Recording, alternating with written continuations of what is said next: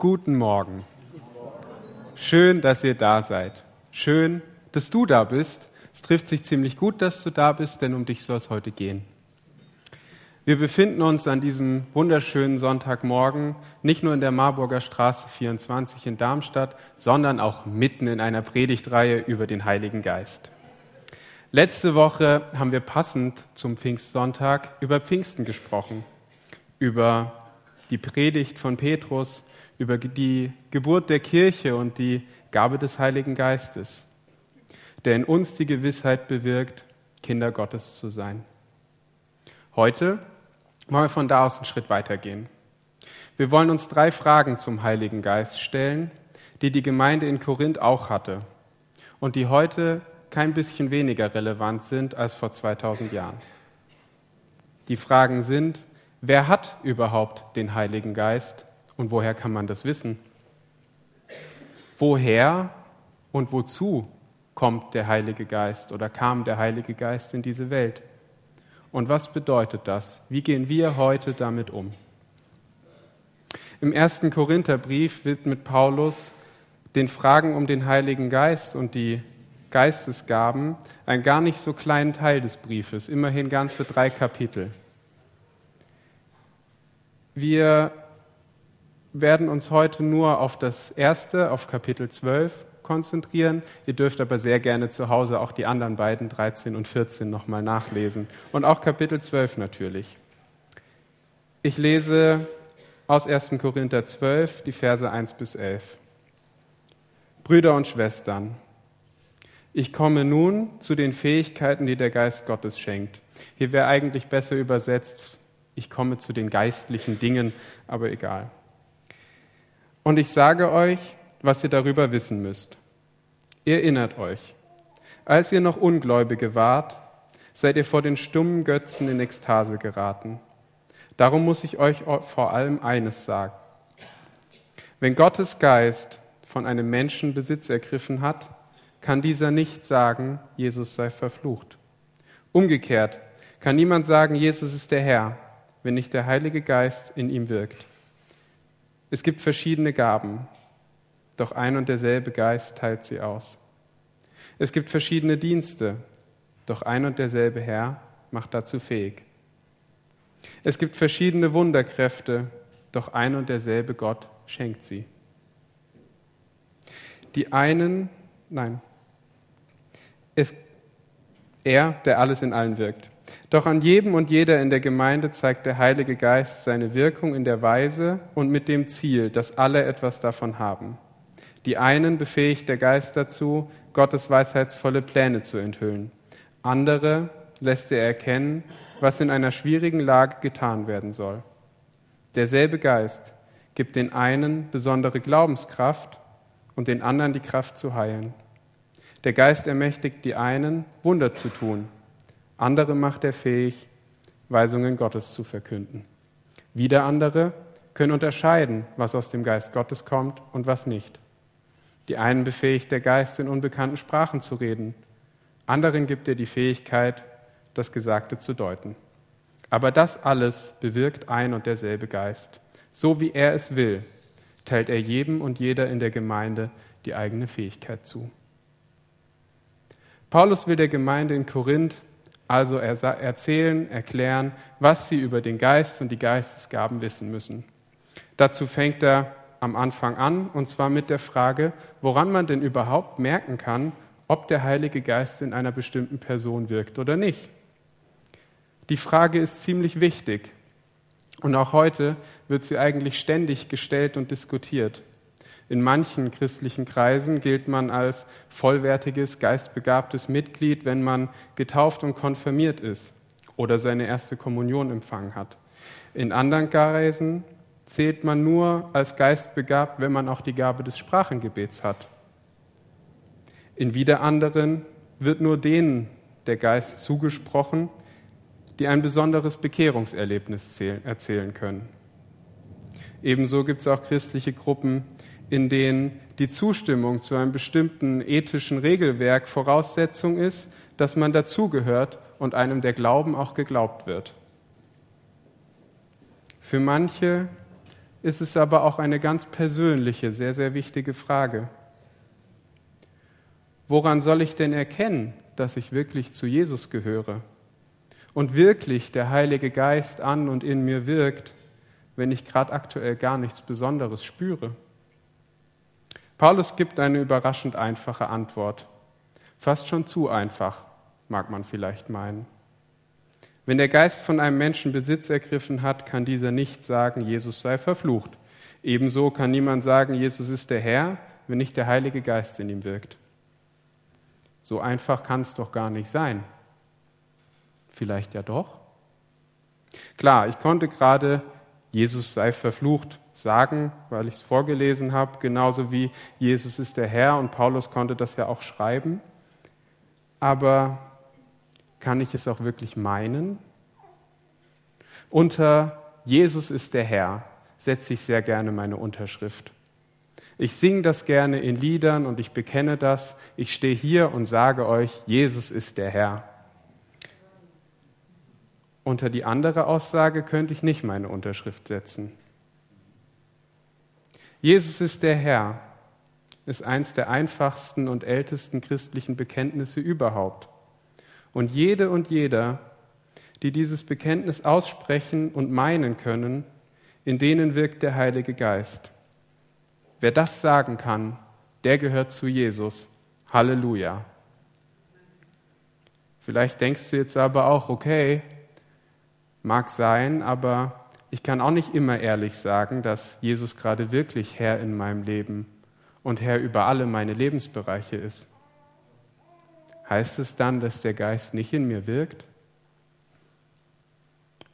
Keine schlechte Frage. Und äh, erstens würde ich antworten, willkommen im Club. Christ sein und Christ bleiben ist, wie die meisten von euch inzwischen vielleicht mitbekommen haben, keine einmalige Sache sondern ein lebenslanger Prozess. Ein Prozess, in dem es nicht geradlinig nach oben geht und in dem nicht gilt, je länger ich Christ bin, desto näher bin ich am perfekten Leben. Manchmal ganz im Gegenteil. Es kommen immer wieder neue Herausforderungen und immer wieder neu stehen wir vor der Aufgabe, dran zu bleiben. Immer wieder kommen Zeiten, in denen es ein Kampf ist in allen Bereichen Jesus Herr sein zu lassen und in allem Jesus zu vertrauen, auch wenn wir gerade nichts sehen können.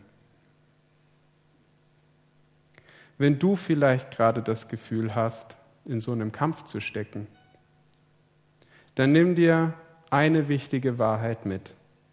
Dass du in diesem Kampf steckst, dass du in dieser Situation bist, dass du so fühlst und zweifelst, ist ein Zeichen dafür, dass der Geist in dir wirkt und nicht vom Gegenteil.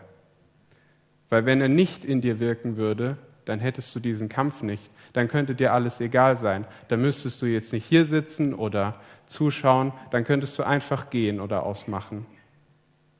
Wenn es irgendwas gibt, was dich hier hält, ist das ein gutes Zeichen dafür, dass der Geist an dir wirkt. Vielleicht macht dir die Aussage Mut und vielleicht ärgert es dich auch. Völlig egal, du darfst gerne nach dem Gottesdienst zum Gebets- und Segnungsteam gehen. Du darfst mit ihnen darüber sprechen, wie es dir geht, oder das lassen und einfach für dich beten lassen. Die erste Frage haben wir beantwortet. In wem wirkt der Heilige Geist? In allen, die an Jesus glauben. In allen, die gesagt haben und sagen können, Jesus ist der Herr. Und wenn ihr wollt, dürft ihr das alle zusammen mit mir sagen. Wenn ihr nicht wollt, dann nicht. Alles gut. Aber lasst es uns sagen. Jesus ist der Herr. Die Frage nach dem Woher des Geistes hat Volker letzte Woche schon beantwortet. Der Geist kommt als Geschenk von Gottes an uns in diese Welt. Aber wozu? Was genau bewirkt denn dieser Geist jetzt bei dir und mir persönlich? Abgesehen davon, dass er eine Versicherung und ein Zeichen dafür ist, dass wir zu Gott gehören, was nicht zu wenig ist oder weiß nicht, das ist schon ziemlich viel und sehr gut, aber Gott hat sogar noch mehr. Die Verse 4 bis 6 kurz zusammengefasst, es ist der eine Geist Gottes, der die verschiedenen Gaben austeilt. Es ist der eine Herr, Jesus Christus, der zu den verschiedenen Diensten in der Gemeinde befähigt. Und es ist der eine Gott, der die verschiedenen Wunderkräfte schenkt. Der Geist ist Gabe und Geber zugleich. Gabe Gottes an uns und Geber verschiedener Gaben, der Gaben, die ich vorhin vorgelesen habe. Diese Gaben gibt es allerdings nicht nur für einzelne Auserwählte, sondern für alle. Vers 7. Doch an jedem und jeder in der Gemeinde zeigt der Heilige Geist seine Wirkung in der Weise und mit dem Ziel, dass alle etwas davon haben. Jede und jeder von uns, die wir zur Gemeinde Jesu gehören, ist begabt. An jedem und jeder von uns wirkt der Heilige Geist mit einem Ziel, und zwar dem, dass wir alle davon profitieren können. In den Versen 8 bis 10 listet Paulus dann einige Gaben auf, die der Geist mit diesem Ziel schenken kann.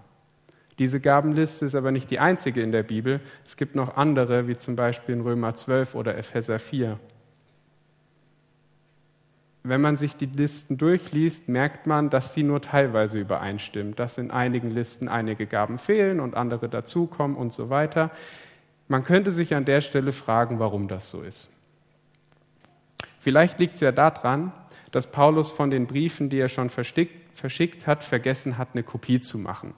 Vielleicht hat er es auf seinem Laptop nicht gesichert und deshalb konnte er bei den nächsten Briefen, die er dann geschickt hat, sich nicht mehr genau erinnern, hat so das aufgeschrieben, was ihm gerade in den Sinn kam und die Gemeinden, die halt die anderen Briefe bekommen haben, hatten Pech. Ich glaube nicht.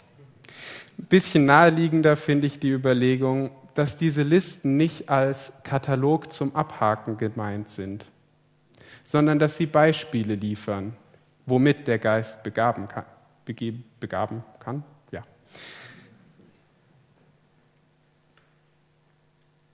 Der Geist wirkt in Menschen auf die Arten und Weisen, wie sie in diesen Listen stehen, aber vielleicht auch auf anderen. Zum Beispiel gibt es sehr, sehr begabte Licht- und Ton- und Videotechnikerinnen und Techniker. Und es ist eigentlich nicht verwunderlich, dass Paulus vor knapp 2000 Jahren an die nicht gedacht hat. Genauso gibt es Menschen, die prophetisch reden oder die Gabe des Sprachengebets haben. Gott selber ist unglaublich kreativ und vielseitig. Und als dies Ausdruck davon hat er unglaublich vielfältige Menschen als sein Ebenbild geschaffen. Und denen teilt er jetzt durch seinen Geist ganz, ganz unterschiedliche Gaben zu. Und diese noch so vielfältigen und kreativen Gaben haben aber immer noch alle das ein und dasselbe Ziel, der Gemeinde zu dienen. Die Frage, die wir uns stellen sollten, ist also nicht, ob du begabt bist. Dass du es nicht bist, steht gar nicht zur Debatte. Du bist es. Die Frage ist, womit? Und wie kannst du das einsetzen, damit alle davon profitieren, damit alle den Segen, den Gott dadurch geben möchte, erleben können? Das Wozu dieser Gaben ist es nicht, dass Einzelne an sich selber Freude haben, sondern dass sie ein Segen sind für die ganze Gemeinde, dass wir uns aneinander und an Gott freuen dürfen. Um das zu verdeutlichen, gebraucht Paulus einen wahrscheinlich der bekanntesten Bilder aus der Bibel. Auch wenn ich mir sicher bin, dass die meisten den Text kennen, lese ich ihn trotzdem vor. Korinther 12, 12 bis 31a. Der Körper des Menschen ist einer und besteht doch aus vielen Teilen. Aber all die vielen Teile gehören zusammen und bilden einen unteilbaren Organismus. So ist es auch mit Christus, mit der Gemeinde, die sein Leib ist. Denn wir alle, Juden wie Griechen, Menschen im Sklavenstand wie Freie, sind in der Taufe durch denselben Geist in den einen Leib in Christus eingegliedert und auch alle mit demselben Geist erfüllt worden. Ein Körper besteht nicht aus einem einzigen Teil, sondern aus vielen Teilen. Wenn der Fuß erklärt, ich gehöre nicht zum Leib, weil ich nicht die Hand bin, hört er damit auf, Teil des Körpers zu sein? Oder wenn das Ohr erklärt, ich gehöre nicht zum Leib, weil ich nicht das Auge bin, hört es damit auf, ein Teil des Körpers zu sein? Wie könnte ein Mensch hören, wenn er nur aus Augen bestünde? Wie könnte er riechen, wenn er nur aus Ohren bestünde? Nun hat aber Gott im Körper viele Teile geschaffen und hat jedem seinen Platz zugewiesen, so wie er es gewollt hat. Wenn alles nur ein einzelner Teil wäre, wo bliebe da der Leib? Aber nun gibt es viele Teile und alle gehören zu dem einen Leib. Das Auge kann nicht zur Hand sagen, ich brauche dich nicht. Und der Kopf kann nicht zu den Füßen sagen, ich brauche euch nicht. Gerade die Teile des Körpers, die schwächer scheinen, sind besonders wichtig. Die Teile, die als unansehnlich gelten, kleiden wir mit besonderer Sorgfalt und die unanständigen mit besonderem Anstand. Die edleren Teile haben das nicht nötig. Gott hat unseren Körper zu einem Ganzen zusammengefügt und er hat dafür gesorgt, dass die geringen Teile besonders geehrt werden. Denn er wollte, dass es keine Uneinigkeit im Körper gibt, sondern jeder Teil sich um den anderen kümmert. Wenn irgendein Teil des Körpers leidet, leiden alle anderen mit. Und wenn irgendein Teil geehrt wird, freuen sich alle anderen mit. Ihr alle seid zusammen der Leib von Christus. Ihr alle seid zusammen der Leib von Christus und als Einzelne seid ihr Teile an diesem Leib. So hat Gott in der Gemeinde allen ihre Aufgabe zugewiesen. Da gibt es die Apostel, die die prophetische Weisung erfüllen, die, die zum Lehren befähigt sind. Und es kommen die, die Wunder tun und heilen können, die Dienste oder Leitungsaufgaben übernehmen oder in unbekannten Sprachen reden. Nicht alle sind Apostel, nicht alle erteilen prophetische Weisungen, nicht alle sind zum Lehren befähigt. Nicht alle können Wunder tun, nicht alle Kranke heilen, nicht alle in unbekannten Sprachen reden, nicht alle diese Sprachen deuten. Bemüht euch aber um die höheren Geistesgaben. Dieser Text hat eine unglaubliche Wirkungsgeschichte. Heute sprechen wir in fast allen oder in Vereinen, in Kirchen sprechen wir von Mitgliedern. Das kommt sicherlich von dem Bild des Körpers. Zu diesem Text gibt es unglaublich viel zu sagen und zu diesem Text wurde auch schon ganz, ganz viel gesagt. Darum nehme ich mir raus, nur noch ganz wenig zu sagen. Wir alle,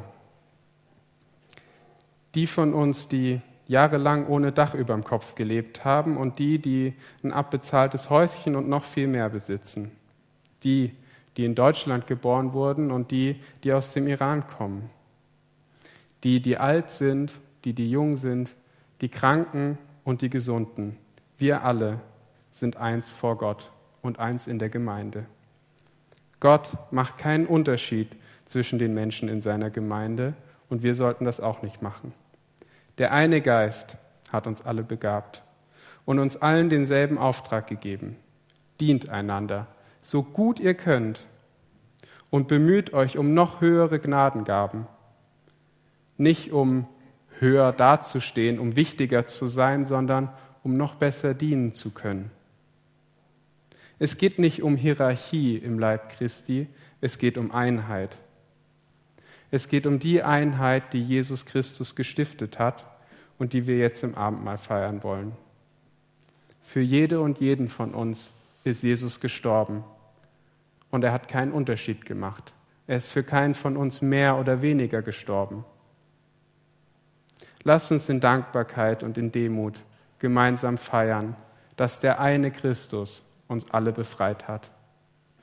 Lasst uns das feiern einmal jetzt im Abendmahl und immer weiter, indem wir unser Bestes geben, einander zu dienen. Amen.